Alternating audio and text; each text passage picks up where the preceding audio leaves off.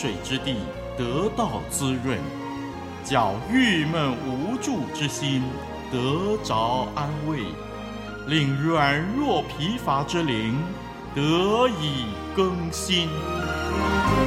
欢迎同来之曲《清泉甘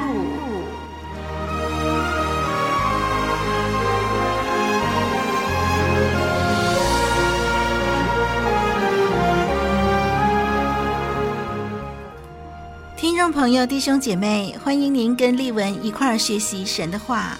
这是清泉甘露的节目，为您安排创世纪的研究，盼望我们从研究中属灵生命更丰盛。过去一连好几集，我们从亚伯拉罕献以撒的事件，看见亚伯拉罕的信心与顺服。接着，我们要看见圣经经文忽然提到亚伯拉罕的哥哥拿鹤的家庭，到底有什么用意吗？来，这会儿呢，先把经文读一遍，《创世纪》第二十二章二十到二十四节，请我们一块儿来念《创世纪》二十二章二十到二十四节。经文这么说：这事以后，有人告诉亚伯拉罕说，密迦给你兄弟拿鹤生了几个儿子，长子是乌斯，他的兄弟是布斯和亚兰的父亲基母利，并基薛、哈索、毕达、以拉、比土利，比土利生利百家，这八个人。都是密迦给亚伯拉罕的兄弟拿鹤生的。拿鹤的妾名叫刘玛，生了提巴、迦罕、他辖和马迦。好，我们读到这儿。在这段经文里头呢，记载了另一件事。这件事情当然是跟亚伯拉罕和以撒有密切的关系的。这段经文给我们介绍了亚伯拉罕的兄弟拿鹤一家，他们是在不久之前搬迁到哈兰的。以撒将来的新娘子就是出于这一家。这段经文主要是让我们知道承受应许的第二代，也就是以撒，他如何择偶娶妻，建立家室。利百加是以撒以后的妻子。他的名字透过这段经文的家谱安插在这里，我们可以发现，《创世纪》如此记载，是有意暗示读者事件的发展从以亚伯拉罕为中心，转到以他的儿子以撒为中心了。接着，以撒要把棒子接过来，成为领导人物。亚伯拉罕对神的忠心降服，透过献以撒已经得到证明，所以现在呢，要开始详细的记载以撒的人生了。要谈论以撒的人生之前，还有几件事情要做个交代，或者可以说是一些过渡事件，包括五个段落。第一就是以撒的妻子利百加的家庭背景。这也就是我们刚才所读的那段经文。第二段呢，是亚伯拉罕的妻子撒拉去世的记载，那是在创世纪二十三章第一到二十节的记载。第三段呢，是以撒择偶娶妻，在创世纪二十四章第一到六十七节。第四段就是亚伯拉罕。打发他其他儿女的离开，留下以撒做唯一的继承人。记载在创世纪二十五章第一到第六节。亚伯拉罕在撒拉去世以后再婚，因此呢，他后来还有好几个孩子。然后最后一件过渡事件，就是这个第五段，是记载亚伯拉罕去世。那是在创世纪二十五章第七到十一节。让我们先来看今天的经文，《创世纪》二十二章二十到二十四节吧。这段经文呢，记载了八个儿子和一个孙女利百家的家谱，以及家谱的总结，还有拿鹤的妾所生的后代。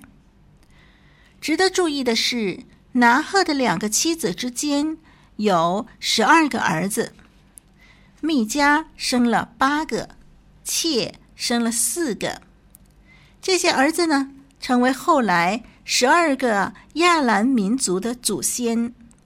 正如亚伯拉罕的孙子以后的这个雅各呢，也有十二个儿子，由他两个妻子生了八个，两个妾呢生了四个，成为以色列人十二族的祖先。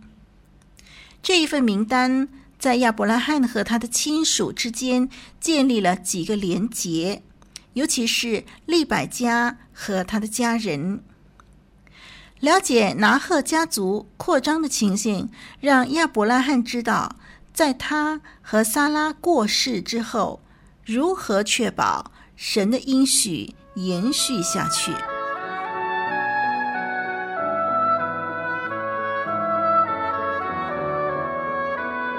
古老的故事，真实的历史，一部述说世界起源的书，《创世纪》，追源溯本，借古喻今。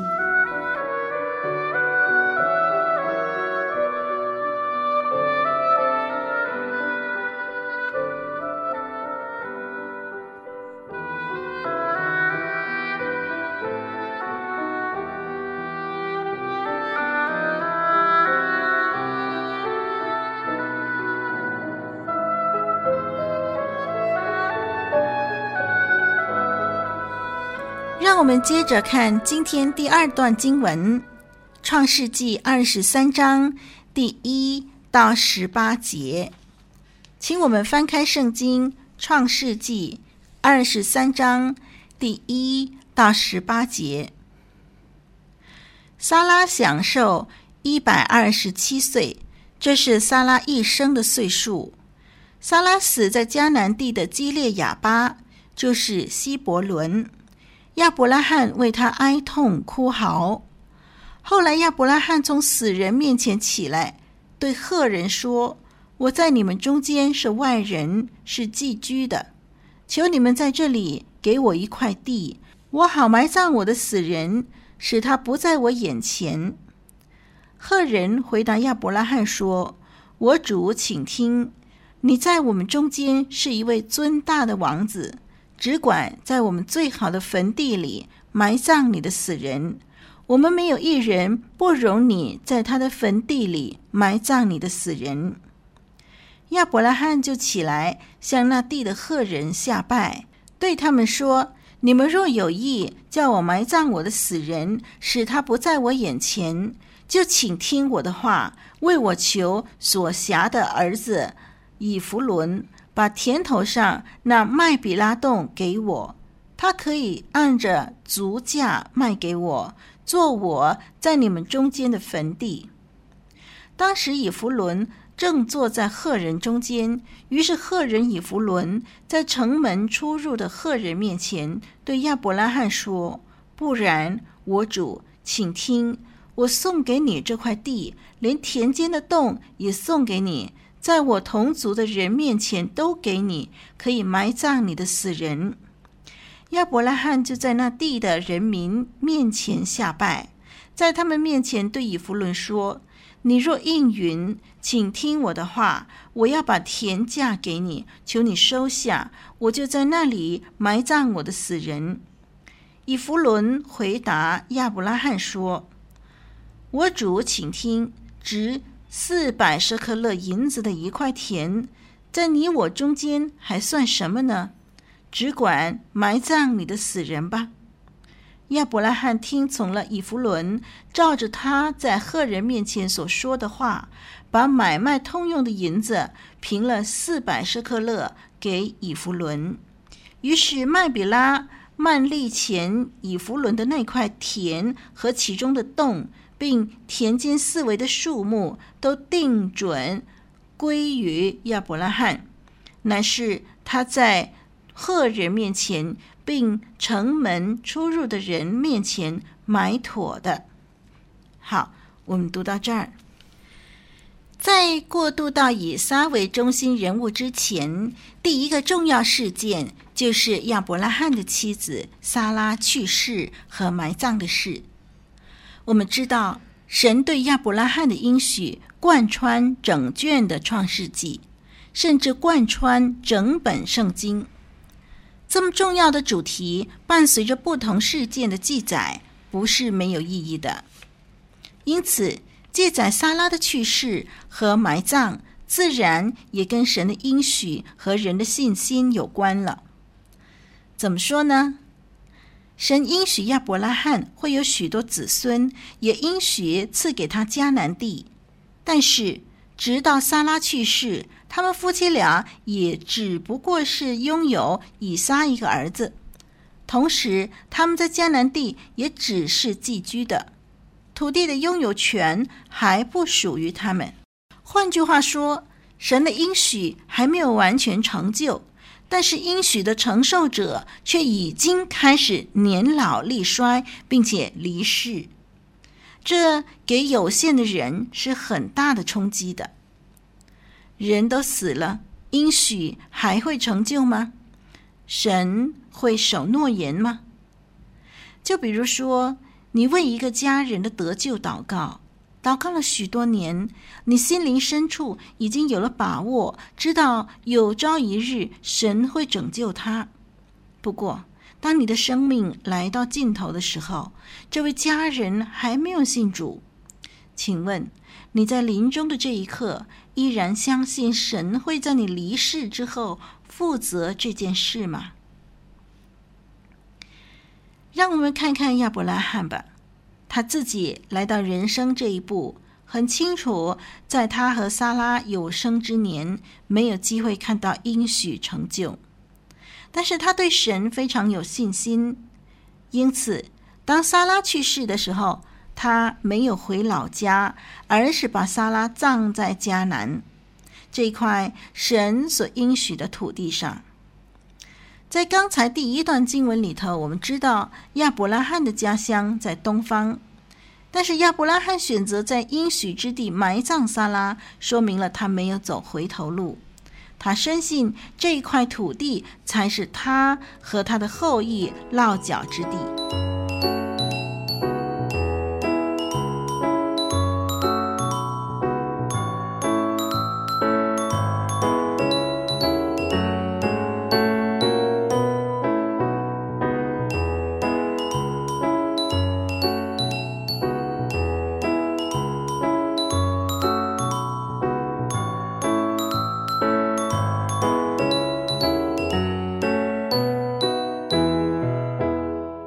想抒发您收听节目的感想心得吗？嗯，欢迎来信寄到以下电邮地址：yes t h u e k 二零零四 at yahoo dot com。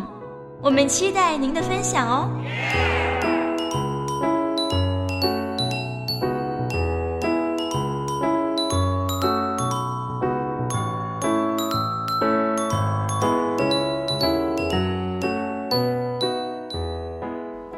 来看这段经文，二十三章第一节说，撒拉的岁数是一百二十七岁。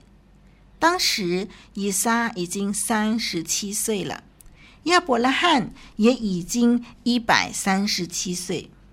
撒拉呢，是圣经唯一记载了寿数的女人，可见她的重要性。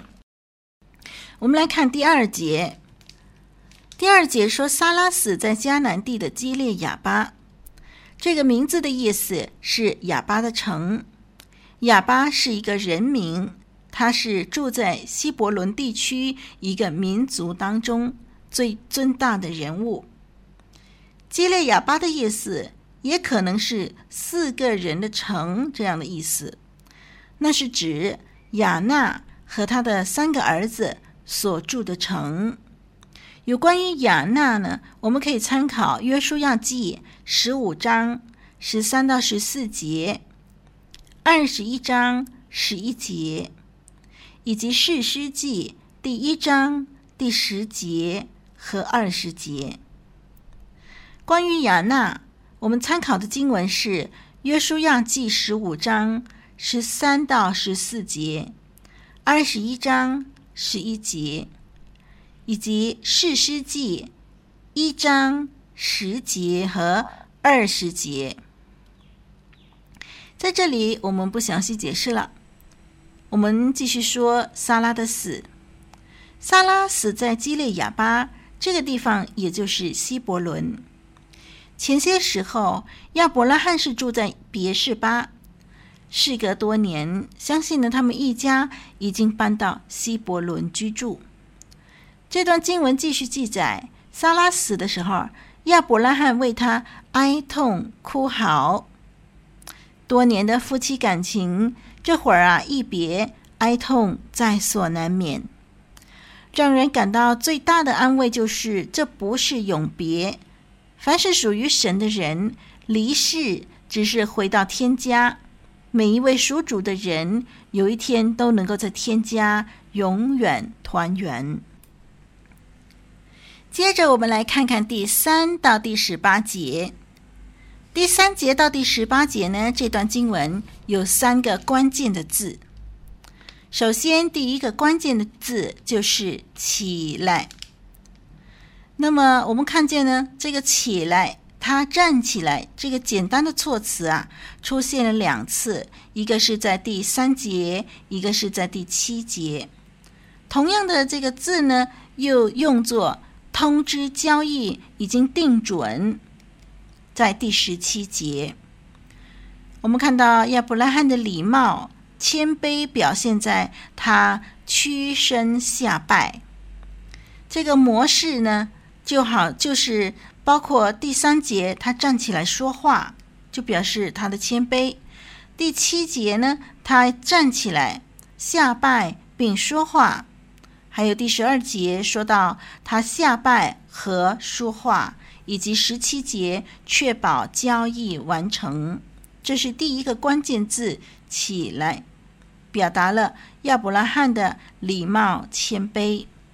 第二个关键字呢是“产业”，在第四节，亚伯拉罕要求允许得一块产业作为坟地。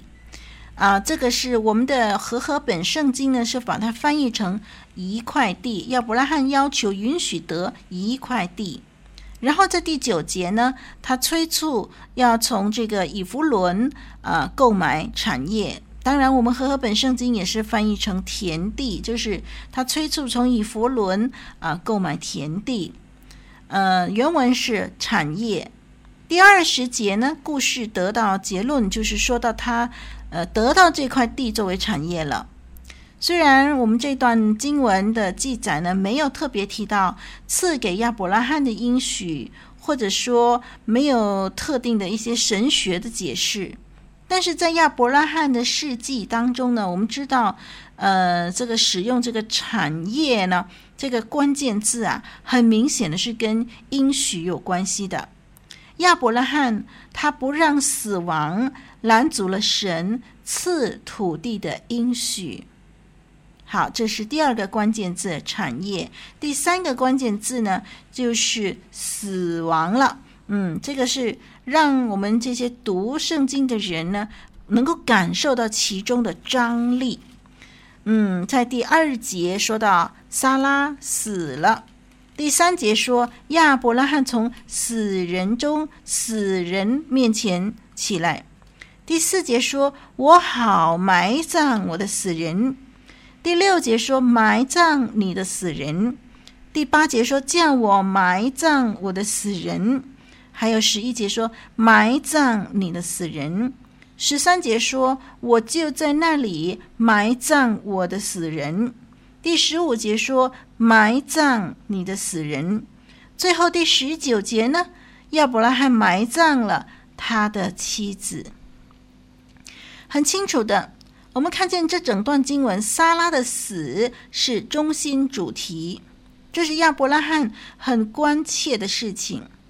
我们看见他们之间这个详细的对话，还有一再重复的主题“死了，死了”这个主题呢，很明显的看出呢，《创世纪》的记载提醒我们这些读《创世纪》的人，提醒我们说，这个主题是死，撒拉的死。